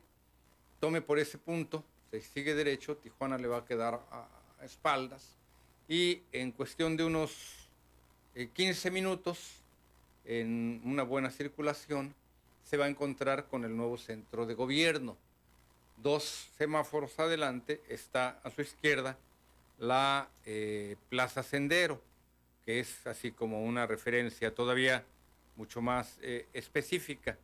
Allí, allí va a poder ser posible que le informen acerca del tema de la vacunación. Pero ahorita le voy a compartir también otro eh, material precisamente sobre la espera en Baja California de nuevas dosis de biológico. 8 con 13 y en la línea Leticia Contreras. Leticia, buenos días, bienvenida. Buenos días, Juan Arturo. Adelante, Leticia. Mira, este le llamo para preguntarle una cosa, no sé si sea correcto o no sea correcto. Este, ya usted me conoce que soy una persona ciega. Sí. Eh, me está llegando los recibos de agua, usted sabe que me arreglaron el subsidio del agua. Sí pero me está llegando el subsidio del agua, pero me está llegando con cobro. No sé, no sé a qué se deba, Juan Arturo. Mm, no me están cobrando mucho, pero yo que me acuerde, cuando yo tenía los subsidios del agua no me no me salía cobro. Sí. Y ahora ya me están saliendo, o sea, me está saliendo que me están cobrando el agua. ¿Cuánto le...? ¿Cómo tengo el subsidio del agua si me lo están cobrando? Sí, ¿y cuánto le están cobrando, Leticia? Usted recordará que su tema fue posible eh, que lo eh, planteáramos. Me llegó o sea, no me llega mucho, pero pues para mí, que, que a veces no puedo trabajar, claro. me llegó de 160 el, en julio y hoy en agosto me llegó de 200. Sí, sí, sí, son cantidades que además usted vive sola, no se pues, justifican. sí. Hágame un favor, Leticia, ya con anterioridad usted me ha dado su número de cuenta y si mal no recuerdo, tómele una foto nuevamente a su, a su eh, recibo para que de nueva cuenta lo podamos presentar ante eh, nuestros contactos en eh, la eh, Comisión Estatal de Servicios Públicos. A ver, déjenme ver. No, este es de la señora Paula Chávez. Mm, déjeme checar cuáles son los que tengo. Si no, fíjese, tengo nada más el de la señora Paula Chávez, que ya también se le atendió en este sentido. Quiero esperar. Eh, otro caso también, Mireya Otero, también ya lo pudimos eh, arreglar allí. Envíeme nuevamente, Leticia, su, su eh, número de cuenta, que alguien le ayude a leerle el número de cuenta, o que, sí, es que ya no lo tengo, o una foto de preferencia de su, de su recibo. No hay pierde, póngalo en la mesa y búsquele la forma de que la cámara le, le- le capte. Yo sé que usted maneja el WhatsApp, yo tengo mensajes suyos, o que alguien le ayude. Oye, ayúdame a enviar foto de mi recibo y ya me lo hace llegar. ¿Le parece? Y trabajamos Porque sobre mi, mi ello. número de cuenta yo me lo sé de memoria. El número Ah, bueno, de pues, cuenta. pues mejor todavía, dígamelo. Ajá, es 55, Sí, es 7, 7, 7, o sea, 3 7, Sí. 54. Perfecto, ok, entonces... a ver si no se lo dije al revés. No, 55777754. Ajá. Ok, deme entonces oportunidad y volvemos a ver con los amigos que nos pueden ayudar a revisar su, su situación, porque como usted bien lo señala, 150, 200 pesos eh, aparentemente no son nada, pero usted debe de gozar de este subsidio y eh, quiero pensar que, que amerita que le ajusten allí a este, Y a este para cobro. mí sí es mucho, Juan Arturo, porque este, el- ayer, antes que fue a trabajar, gané 90 pesos para Sí. taxis y todo. Sí, yo la entiendo, yo la entiendo. En este Pero sí, caso, para mí sí. Eh, sí, usted pasa por una situación muy difícil. Ya nos platicó, hemos hecho eh, eh, entrevistas en este sentido sobre lo que tiene que ver en cuanto al aspecto de que pues usted tiene esta, eh, es- es- esta eh, deficiencia visual por una parte y esta dificultad para vender. Hasta nos declaró que se le acerca a los automovilistas y hasta le cierran la ventana, escucha usted que el vidrio sube y demás. Leticia, veo el tema de su, de su recibo ahí con nuestros contactos. Armando Ordóñez, buenos días Armando, bienvenido. Armando, buenos días, bienvenido. Muy buenos días, licenciado. Adelante Armando. Mire, este, un saludo para la que siempre tan amables este, pues en, atendernos, eh, en atender, desde atender los micrófonos, en fin, eh, esta, esta gran estación que es la PCN, que más quisiéramos decir que todos los medios nacionales, eh, ahora, ahora sí, licenciado, mire, eh, un saludo para todo el auditorio, pero mire, en medio de esta pandemia informativa que vivimos, los mexicanos. Pues este, se puede, ha- hay este, medios como la PCN que, que nos hablan de esta pandemia informativa. ¿sí? Por ejemplo, La infodemia. este, esta, esta pandemia, sí, ese, este, este virus informático que, que, que, este, que nos eh, eh, que, que nos en que nos tienen sometidos los medios, en su mayoría nacionales. ¿Qué pasaría si no hubiera medios como la PCN? Y se lo digo por, por, eh, a la- al selecto auditorio y se lo digo a, a usted también, a todos. Por ejemplo, se está hablando de la de, de- de la este, del desafuero de Saúl Huerta y Mauricio Toledo. Eh, y este eh, eso eso no tiene ninguna importancia. Eso, eso y los medios y luego todavía dicen los este, los comentaristas nacionales. No, se los dije, se los dije. El fiscal ya lo anda buscando allá por Chile, se los dije. Se enorgullecen de las torpezas que dicen, de las torpezas que hacen, de los comentarios que insultan nuestra inteligencia, porque eso no tiene ninguna importancia. Lo que tiene importancia en verdad es por qué la sesión permanente no ha, este, se llama sesiones extraordinarias. Sí, sí, sí. ¿sí? Sesionado. Para casos, casos importantes, licenciado, como por ejemplo, este, que, que tenemos a un gobernador que es un delincuente allá en Tamaulipas. Y, el Congreso está completamente callado. No, no, este, Armando, eh, la Cámara de Diputados ha servido de caja de resonancia para ocultar allí eh, eh, muchos intereses y frenar, y no se digan otras instituciones, de ahí también entonces usted recordará ciertas frases. Pero el punto, Armando, es que básicamente, mientras México, yo lo refería en una llamada con usted, una llamada reciente, Mientras México va a 150, 200 kilómetros por hora, nuestras instituciones se han convertido en un lastre. Sesionan cada vez que se les pega la gana. No, no, hay calendarios, hay, calendarios, hay que reconocerlo. Queda allí una eh, eh, pues comisión temporal, permanente, pero no hay pleno, no hay quórum, no hay forma de acelerar, de meterle chancla, de fierro pariente a todos aquellos temas muy urgentes que estamos viviendo, Ar- Armando. Le hace falta un buen sacudidón a esa, a esa eh, Cámara de Diputados, en donde los señores diputados trabajan cada cierto tiempo, descansan tres meses, dicen que están trabajando, pues no se los encuentra usted así como que estudiando mucho, ¿verdad? El diputado requiere eh, depurar, limpiar esa, esa imagen tan, tan, tan mala que, que se ha ganado a pulso. Armando, me mandan a la pausa, yo regreso con usted. Gracias.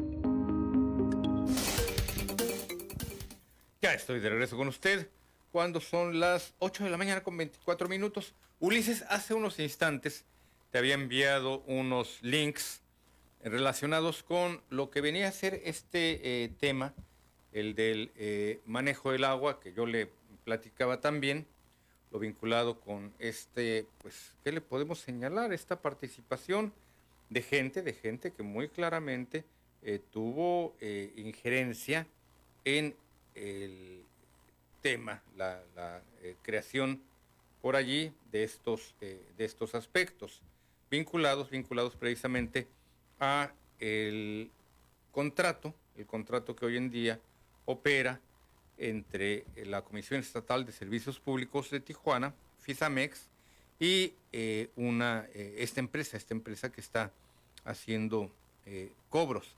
Antes, antes de compartirle este material y estos otros eh, links, vamos, vamos a atender a don Manuel Vidauri. Don Manuel, buenos días, bienvenido. ¿Cómo has estado, Juan Arturo Salinas? Muy bien, don Manuel. Juan Arturo, este, hablamos de tantos temas. Pues que hay tanto que hablar, ¿verdad? Primero, Sí. primero saludar a Ricardo Estrada, si hacer un programa de medianoche grosero. No me tientes, Satanás, que en una de esas. invito a que convenzas a la empresa y yo te Arturo ayudo. Salinas sin censura. Híjole, se va a poner de Ahí peso. tengo un repertorio de 50 No, hombre. nuevas. Polo Polo y los demás me van a quedar cortos. ¿Mm? El puro, el, el- el- el puro chiste. Bueno, a mí me gusta más el humor negro. Este, y alburear no sé muy bien, a pesar de ser chilango. Pero no, no, no, va a estar de a peso. Nomás que ese sí va a tener que ser de paga, don Manuel, porque él no es apto para menores. Juan Arturo, este, a ¿cuánta poner de a razón peso. tiene La gente que llama, ¿verdad? Sí, Ahora, tocando levemente el tema de los taxis, sí, se hacen cosas de, sea, por el transporte. Llegó una mafia de esos que trajeron combis estilo chilangas, chale, mano. tierra. Sí, Los choferes corren a como les dé la gana y te paras ahí en el Limos o antes acá. el- Yo me metí en esas investigaciones personales. sí. Dije, Oye, este, alguna, ¿cuánto cuesta la, la inversión por exceso de velocidad? No, aquí no llegan. Y, y, y, y, y te das cuenta que los, los, los choferes hay algunos que corren como ellos quieren. Después, fíjate, tenemos tanta gente indigente, como dijo Victoriano Rueda, mi amigo, Sí, mi ex compañero de trabajo, trabajamos juntos en una planta de una fábrica de pintura, allá por el 84, 85. Este, eh, toda esa gente, nada más falta que nuestras nuevas autoridades nos quiten un impuesto para pagarles comida, droga, porque pues siguen siendo víctimas de un sistema pasado, ¿verdad? Entonces, este, ah, pero no los puedes poner a trabajar, ¿verdad? no les dé ideas. Eh, ni a los migrantes. No, sí, ojalá llegue el impuesto para que los señores se metan toda la jeringa y el fentanilo a tu propio costo, Juan Arturo, porque es lo único que nos falta. Sí, Y ahí lo seguimos rasguñando, Juan Arturo, como como la llamada de, de este de este eh, Artemio Zuna. sí. Tiene años peleando algo que allá ya saben que tiene solución o él debe saber si no la tiene. Tiene más de 40 años con asuntos eh, territoriales de la legislación del suelo. Y de ahí nos vamos, nos vamos, nos vamos y seguimos, se nos va a hacer el hocico de perro, porque los perros tienen hocico, ¿verdad? la boca se nos va a, a cambiar una metamorfosis. De tanto hablar y ladrar y los asuntos no se van a, com- a combatir ni a componer. Juan Arturo, a ver cuándo nos aventamos un programa grosero, espeluznante. No, no me, no me, no me dé ideas, le digo, porque si no se va a poner de a peso la, la, la- la cosa aquí. Le agradezco, le agradezco mucho la llamada. Eh, don Manuel, eh, Ulises te había enviado por allí un materialito, a ver si lo eh, pasamos en torno precisamente a este eh, tema, al del agua. No sé si todavía lo tienes por allí ubicado o si eh, lo vuelvo a, a mandar, te lo vuelvo a, enviar, porque eh, le quiero dar contexto al tema que, del que le hablaba con respecto a lo que ha ocurrido con el contrato de esta planta eh, Fisamex. Vamos, vamos al eh, reportaje y vamos también a los links que algunos medios informativos, tanto en Tijuana, quiero pensar que fui el primero que abordó el tema y verá que también ha ido, ha ido creciendo este tema hasta eh, poner al descubierto eh, lo que le señalaba, eh, la mente siniestra, macabra, perversa que está detrás de este tema que hoy en día están reclamando muchas voces, pues pertenecía al propio Partido Acción Nacional, directamente al gobierno de Francisco Vega de la Madrid, directamente la persona de Luis Alfonso Torres Torres. Vamos al siguiente material.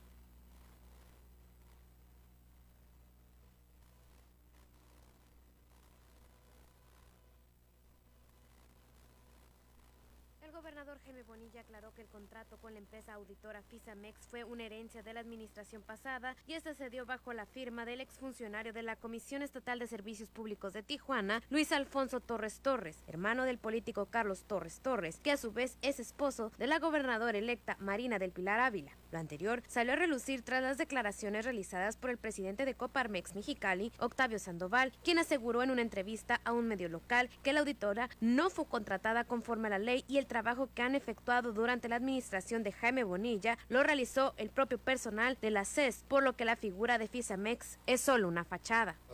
¿Y quién lo firmó? Pues nada más y nada menos que el ahora cuñado de la futura gobernadora. Nomás que quede claro para cuando hablen de que, de que van a cancelar un contrato, pues hay que ver, hay que ver exactamente de dónde se originó y de quién, quién realmente. Yo creo que era muy buena, muy buena decisión hacer esto. Lo malo es que lo usaron nada más para dictaminar y beneficios personales, no para que se le entrara el, el dinero al erario, que es la diferencia. Por eso están en contra de la municipalización. Porque aunque estuvieron ya de acuerdo durante la campaña y siempre dijeron que esa era la manera de hacerlo, de repente decimos no, ¿y a qué le vamos a, cómo vamos a acomodar a, a mi cuñis? Bonilla Valdés aseguró que el contrato con la empresa auditora durante la administración panista fue por el 25% del monto total recuperado de las cuentas vencidas asignadas. Al momento de revisar el acuerdo, lograron bajar el porcentaje. O sea que nosotros heredamos el contrato. Así es. Que, que quede claro. La diferencia es que nosotros, cuando hablamos con ellos, nos dimos cuenta que esto fue nada más pura pantalla, porque usaron a Fisamex para que dictaminara y luego no cobraban lo que Fisamex decían que debían. Entonces negociaban eh, tras bambalinas, si debían 20 millones, les decían, pues mira, aquí está el dictamen, con 2 millones eh, nos hacemos por pagados, mitad mi tía. Por su parte, la titular de la Secretaría de Honestidad y Función Pública, Vicente Espinosa, explicó que el contrato con la empresa Fisamex fue conforme a la ley, por lo que dijo no entender las aseveraciones del presidente de Coparmex Mexicali, Octavio Sandoval, respecto al desempeño de la empresa. La funcionaria estatal incluso dijo que la compañía hoy en día recibe el pago por sus servicios, todo lo contrario a la administración anterior. El, el concepto de lo que nosotros trabajamos en una mesa de diálogo con la empresa, cuando ellos nos pensaban demandar, pensaban exigir lo que en el contrato se estipulaba y sobre todo pues el incumplimiento. Eh, vemos cómo eh, nosotros pudimos lograr que hubiera un cambio distinto, que se volviera a renovar el contrato sin ninguna sanción para el Estado. Pero... pero antes de culminar con la aclaración al presidente de Coparmex Mexicali, el gobernador Bonilla acusó públicamente al empresario de robarse el agua. De acuerdo a lo dictaminado por Fisamex, el usuario Octavio Sandoval López ha hecho uso de su toma de agua de manera irregular. La facturación de la cuenta en los años de inicio oscilaba dentro de los 1.500 metros cúbicos anuales. Sin embargo, después de una serie de reportes en los cuales se comentó que el medidor instalado en el predio, cabe señalar es domicilio particular, estaba averiado. La facturación de la cuenta se redujo hasta en un 90%. Para Primer Sistema Noticias reportó Carolina Vázquez. 8.34, la pausa, regresamos.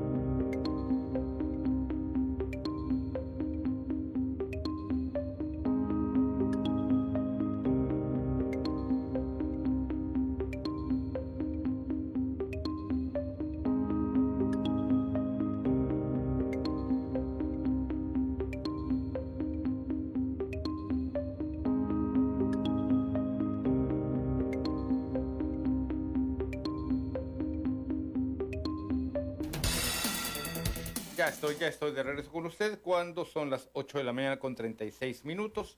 Y tenemos también los otros links, mi estimado Ulises, los vamos preparando para dar de contexto al tema del que le estamos hablando. Los grandes, los tremendos, los eh, profundos intereses que impiden que el tema del agua, le reitero, usted va a escuchar muchas informaciones, muchas versiones al respecto.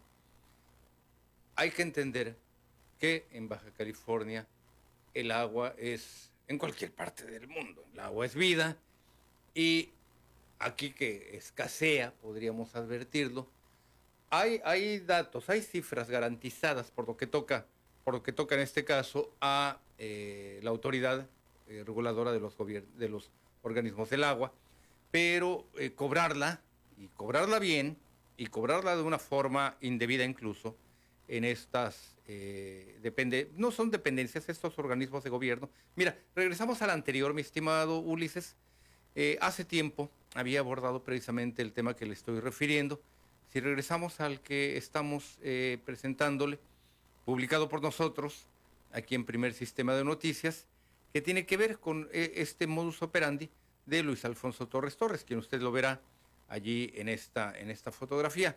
Chantaje, extorsión y encubrimientos al estilo mafia en la Comisión Estatal de Servicios Públicos. Si no hubiera sido cierto este, este tema, este reportaje publicado aquí por nosotros, pues aquí hubiera venido don Luis Alfonso Torres Torres y a decir, oye, pues no es cierto, yo tengo otros datos.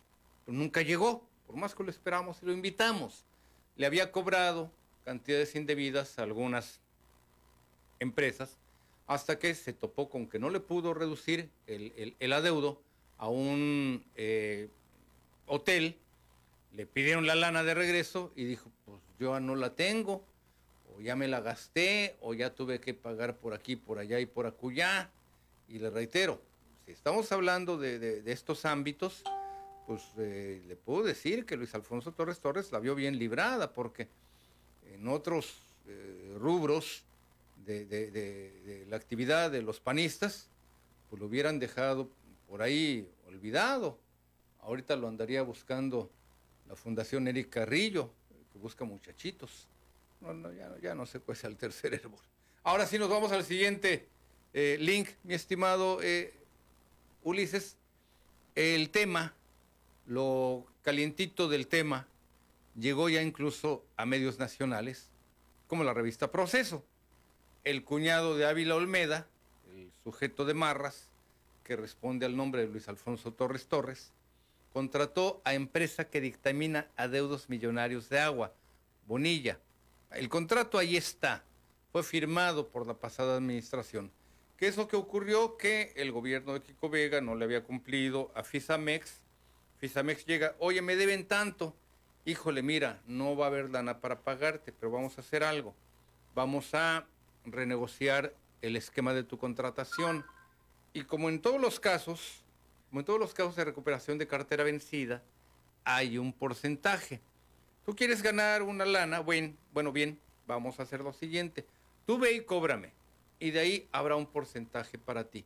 Y obviamente, mucha gente está reclamando, poniendo, ya, ya sabe usted, el grito en el cielo. Hoy en día el organismo del agua ha recuperado 1.700 millones de pesos de cartera vencida de estos grandes ratas, como el señor de la Coparmex Mexicali, como esta otra rata, eh, Jorge Hank, creo que se llama, el de los casinos, como las ratas del aeropuerto eh, eh, internacional Abelardo L. Rodríguez, el Grupo Aeroportuario Pacífico, como las ratas de Jorge Ojeda, creo que se llama, el señor de allá de Grupo Aries y demás. Allí, allí está otro, otro, otro tema. Luis Torres dice que él nomás fue testigo, así como cuando va de testigo de bodas, así con su este, trajecito bien puesto, ¿verdad? Que la firma de contrato con Fisamex fue como testigo de un programa de ahorro de agua, Clara Luis Torres. lo que el señor dice, está bien, se vale, se vale que él dé su versión de los hechos. Qué bueno. La cara malandro no se le quita, pero bueno, ese es otro rollo. No tenemos la culpa de algunos de ser feos. Volvamos, volvamos al tema. Ha habido quien, le insisto, como decimos coloquialmente, puso el grito en el cielo es que le están pagando tanto, es que se embolsó millones. Millones que también en el caso de lo que corresponde a las arcas del gobierno eh, del Estado, específicamente por lo que toca a la Comisión Estatal de Servicios Públicos, millones que no habían cobrado los antecesores. Y allí esas voces que hoy en día reclaman y claman, les reitero, ponen el grito en el cielo, no, se había, no habían hecho nada, no habían dicho nada, habían estado omisos, se habían hecho pendejos. Y ahora que ya la lana surge y que le toca una parte, usted sabrá si son muchos los dineros, si son pocos los dineros, la lana ya se recuperó. No, no, es que son cobros ilegales. Entiendo que hay dos amparos interpuestos, uno por unos 500 mil pesos, el otro andaba más o menos como por otro tanto. ¿Dónde está el aluvión de demandas? ¿Dónde están los amparos interpuestos? ¿Dónde está la lana que ha tenido que desembolsar el gobierno del Estado? No nos hagamos tontos. Sabemos quién no estaba cobrando el agua y hoy también pues surgen aquellos, pues yo no le digo gente que suda calenturas ajenas, porque como en el caso del presidente de la Coparmex Mexicali, que uno diría, bueno, pues es que el señor habla a nombre de los empresarios, no. Canijo también tenía su cola larga de rata porque tampoco pagaba. Emilio Castro, buenos días, Emilio, bienvenido. Adelante, Emilio, estoy con usted. Perdimos la llamada con el señor Castro, Luis Ramírez. Adelante, Luis. Sí, ah, Don Luis, no lo oigo, no lo oigo bien, hay, hay, hay ruido alrededor, si nos ayuda con ello. Sí, claro que sí. Aquí ya, ya estoy en el lugar donde estoy. Sí, hablaba este, señor Salinas, pues la, la cuestión del agua. Aquí yo vivo en, la, en el Titano de quinta sección. Y resulta que el agua se está yendo muy seguido, te llega un día y te, y te deja de llegar cuatro. ¿En dónde es esto? Me lo repite, me lo repite para pasar el reporte. Eh, Altiplano, quinta sección. ¿En dónde, perdone? Altiplano, quinta altiplano, sección. altiplano, altiplano, quinta sección. Déjeme pasar el reporte. Deme oportunidad de pasar el reporte en este instante. Ajá, pero la otra cuestión es que yo fui a pagar la, la, la- el agua ayer allá a la delegación de la Vía Fontana, tienen un cubículo ahí donde la, la Sí. puedes pagar. Y le hice una pregunta al, al joven que estaba ahí. Le digo, oye, ¿qué está pasando aquí en la quinta sección? Digo que está, llega un día la- el agua y, y te deja de llegar cuatro y así, este, se la están pasando desde hace rato. Digo, y ah, dice, no, ha de ser porque ustedes son irregulares. Y yo, Sí. pues, ¿qué tiene que ver la regulación de la tierra con el agua si nosotros pagamos Así porque es. metieron la tubería, tienes contrato y todo, y estamos pagando puntualmente, como yo, yo pago puntualmente. Se me hizo muy burda la, la respuesta que me dio. Y, y ¿Quién le dio esa Bueno, respuesta, don Luis? Es que me perdí del dato porque me acaban de dar una información muy importante. ¿Quién le dio esa respuesta? ¿Mande? Eh, ¿Quién le dio la respuesta de que ustedes estaban El- el- irregulares? El, joven, el joven que estaba ahí cobrando en el cubículo. No, no, no, pero la- en la- eh, eh, eh, un funciona, un, un empleado. No le Es un dio. empleado, sí, es, es un empleado, trae, trae su ahí. No, no Sí. le pregunté nombres ni nada, pero estaba yo medio molesto, porque pues, Sí, sí, sí, sí, sí. De preferencia pregunte, pregunte los nombres, don Luis, para que no nos quedemos con el dato al aire. No, sí, claro, pero, pero eso para que están oyendo los que están más Sí. arriba en la jerarquía eso de, de la SEP, pues, pues me hace Sí. algo eh, eh, irracional, porque pues uno siempre paga, pagó, uno Claro. pagó porque metieran la tubería, no, no, no te la regalaron, ni, Sí. ni es una toma clandestina, ni es comunitaria, ni nada por el estilo, pues no había pasado esto anteriormente, salvo cuando los pandeos. Sí, don Luis. Ahora, ahora cada rato lo mismo, pues hoy con Sí, lo comprendo, don Luis. Me quedo con su, su eh, mensaje, específicamente quinta sección altiplano. ¿Alguna calle en particular para qué? Ah, bueno, mi, mi calle particular es donde vivo, este se llama Salvador Hernández. Salvador Fernández. Hernández. Hernández, ok. Sí, Para Hernández. que eh, lo tengan de referencia, lo tengan de referencia y podamos eh, pues ya tener más formas de dar el reporte. Y ahí me van a contestar si algo o no tiene que ver la situación de la tenencia de la tierra en este punto. Usted en todo caso, don Luis, quiero entender, tiene su obra contratada, paga su recibo mensualmente, Así que lo demás no tiene nada que ver. Por eso le digo, cuando hable con algún funcionario, don Luis, y esto va no solamente para usted, sino para alguien en lo general, pregúntele su nombre. Alto funcionario o empleado de algún área, oye, nada más ayúdame con tu nombre, porque sí quisiera saber si cuando yo hable con alguien más del organismo del agua, como tú lo refieres, pues saber si lo que tú me estás diciendo está en lo correcto. No deje que, ah, es que fue un muchacho, pues yo así ya no puedo hacer nada, don Luis, si no me da usted más elementos, ¿verdad? No más el contexto de la cuestión, pues no no no, era, no era tanto como para yo denunciar al joven este, sino que me contestó, pues se me hizo muy burdo. Y pues exactamente, si eso le contestó usted, pregúntele. Mire, si a mí me interpela un policía respecto a un, a un asunto de tránsito, que no me pasa porque no manejo tan mal, pero llega de repente algún oficial eh, sus documentos, buenas tardes, oficial. El, reglamento de tránsito señala muy claramente que para pedirme mis documentos usted debe de justificar eh, eh, la causa de, la, de abordarme. el acto de molestia debe estar justificado. Ya como que cambian un poquito la postura y deben de estar obligados los oficiales a aportar una plaquita con su apellido. Cuando lo traen oficial, el reglamento de tránsito también señala que usted debe tener visible su, su placa eh, eh, con, eh, su, apellido. Ayúdeme con el dato, por favor. Me interesaría en todo caso dar de seguimiento porque pues quiero saber si yo incurrí en alguna falta de tránsito o se van o inventan cualquier cosa. Don Luis, no me diga en todo caso a la próxima que me llame, es que me lo dijo un muchacho, porque entonces significa que no aprendimos la lección. Claro. ¿Sí? ¿Quedamos entonces? Sí. Gracias, gracias, don Luis.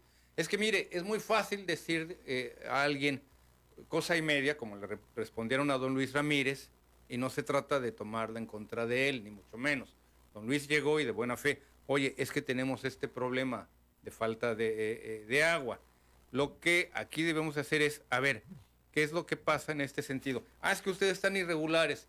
Pues sí, mi rey, pero yo pago, yo estoy pagando mi electricidad, si ese fuera el caso, yo estoy pagando mi agua y nos perdemos a veces, es que me lo dijo un muchacho, es que me lo dijo tal persona. Le comparto una anécdota, no se trata de que yo sea el protagonista de las historias, pero sí se trata de hacerle un planteamiento muy claro. Acudí a la renovación de mi pasaporte, ya tiene un par de años, creo, y un eh, empleado de la delegación de la Secretaría de Relaciones Exteriores me dio a conocer la serie de requisitos. Ah, y el acta de nacimiento tal, tal, tal, tal, tal. Ah, perfecto. Te agradezco mucho. Oye, tu nombre nada más para eh, estar al tanto. Quien me informó, José Luis de Hernández López. Le estoy inventando el nombre más sencillo que pueda haber. ¿Cuántos José Luis Hernández hay en México? Cuando yo llegué posteriormente, ya para la revisión de mis documentos, me dice otra persona, ah, es que esta acta no se la podemos hacer válida. Usted tiene que hacer el trámite para traer otra acta nueva. Ah, qué bueno, señorita. Nada más que mire, el señor José Luis Hernández López en tal fecha me dio este dato y usted me está dando otro dato. No, no, es que lo que le dijo está mal. Ayúdeme entonces, ¿cuál es su nombre? Para que yo busque entonces la forma de gestionar una cita antes de la fecha a la que usted me quiere enviar. Ya la funcionaria ya como que trastabilló un poquito y demás ya le hice saber que yo no iba a permitir que me mandaran una cita tres, cuatro, cinco, seis meses después, que así a mí ya me habían dado una cita, yo exigía una cita lo más inmediato posible, porque el error no fue mío, el error fue del señor José Luis Hernández López, a quien mandaron a llamar. A ver, José Luis Hernández López, usted me dijo que mi acta era válida, era tipo manuscrita, y que ahora debo traer otra acta. ¿Cuándo me van a dar? Acepto, acepto entonces su error, y no digo mi error, porque usted no me informó. ¿Cuándo me va a dar una cita? Lo más pronto posible. Seis meses. No, no lo acepto. ¿Mm? Me dieron una cita en cuestión de tres, cuatro días. No deje usted que alguien que anónimamente no le dé su nombre, bueno, obviamente no le va a dar su nombre si es anónimamente, no deje, es que el muchacho, es que alguien por ahí me dijo, ese es nuestro error como mexicanos, como ciudadanos, es que el policía, pues no sabemos a veces ni quién es el policía cuando que tiene obligación de identificarse. Ese es por principio nuestro error. Cuando ya vemos una patrulla cerca, a ver, lo inmediato, cuál es el número de la patrullita, quién se va a bar- qué, eh, oficial se bajó a pedirme mis documentos. Oficial, le agradezco, gracias. Nada más que aquí el artículo tal, ahorita se lo quiero leer en todo caso, bueno, el tiempo ya no me alcanza y a veces no lo tengo en la memoria, pero lo tengo en mis, en, en mis archivos, mis teléfonos celulares o tablets. Sé que no todo el mundo va a tener estos elementos del demonio a la mano, pero yo le recomiendo, eso sí, lea el, el- el- el reglamento de tránsito y de preferencia traiga el suyo. Y a veces puede usted tener una desavenencia con otro conductor y también el otro conductor decir, es que yo tenía preferencia. Señor, el reglamento de tránsito es muy claro. La preferencia la lleva tal tipo de vialidad. Ah, es que su reglamento es falso. Saque el suyo, señor abogado. Yo tengo aquí el mío. Saque el suyo. O la consabida. El que pega, paga. Perfecto, señor abogado. ¿En qué, en qué eh, artículo está sentado del reglamento de tránsito este artículo que está invocando? ¿En qué rubro está, está sentado? Dese cuenta de la necesidad que tenemos los ciudadanos y particularmente los mexicanos, a quienes mucha gente se ha acostumbrado a vernos la cara y hablar desde el anonimato o decirnos alguna barra basada como esta. Ah, es que ustedes están irregulares y por eso no tienen agua. Si ya hay una red, si ya hay un cobro, si ya hay un recibo, no traigo los míos a la mano, si ya hay un recibo, si ya hay obviamente un contrato, si incluso usted ya pagó por la introducción de su obra, que es lo más frecuente en estos casos, pues entonces, ¿por qué no estamos hablando de que deban de tener un suministro general? Puede haber, no lo descarte, puede haber un problema de diversas naturalezas, vandalismo, diversos temas al respecto. Eh, se fue el agua por tal razón, se robaron el cobre de tal eh, cableado y este alimenta a la bomba. Usted bien sabe que en estos momentos Héctor Gutiérrez, que ha venido eh, algunos viernes, este viernes iba a venir y el anterior también, pero tuvo que participar en algunas jornadas.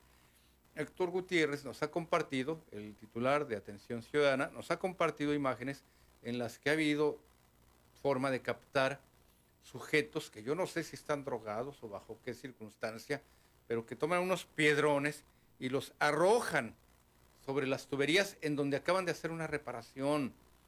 Los ar- arrojan estas tremendas piedras, tremendas rocas, sobre instalaciones eléctricas que ayudan al bombeo. No le estoy justificando los cortes de agua, le estoy poniendo el contexto general de lo que debemos de hacer como ciudadanos cuando estamos frente a un servidor público o lo que debemos de hacer en los casos en los que también nos plantean una respuesta muy clara, muy concreta. Mire, pasó esto por tales factores, por tales elementos. Acostumbrémonos a exigir la información detallada, concisa, que nos deje satisfechos. Me han referido algunos casos de falta de agua en algunas colonias y yo tengo aquí ya también la respuesta.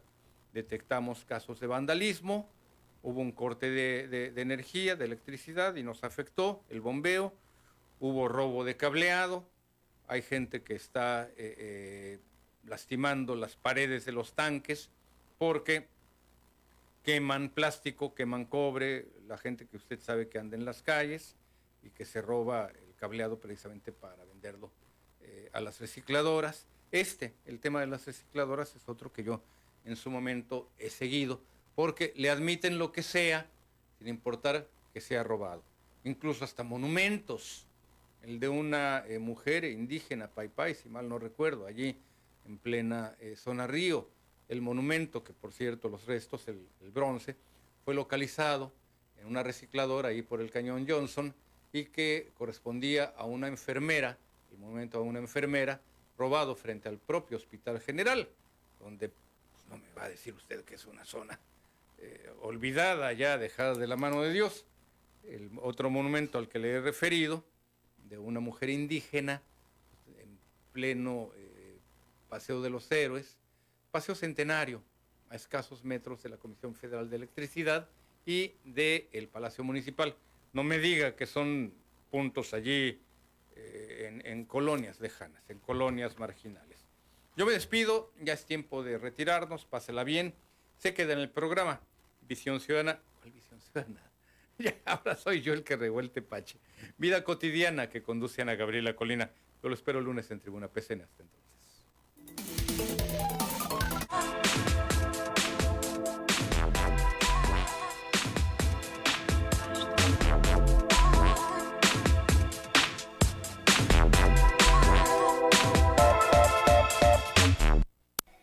Es la hora de aprender para avanzar, un programa de la más amplia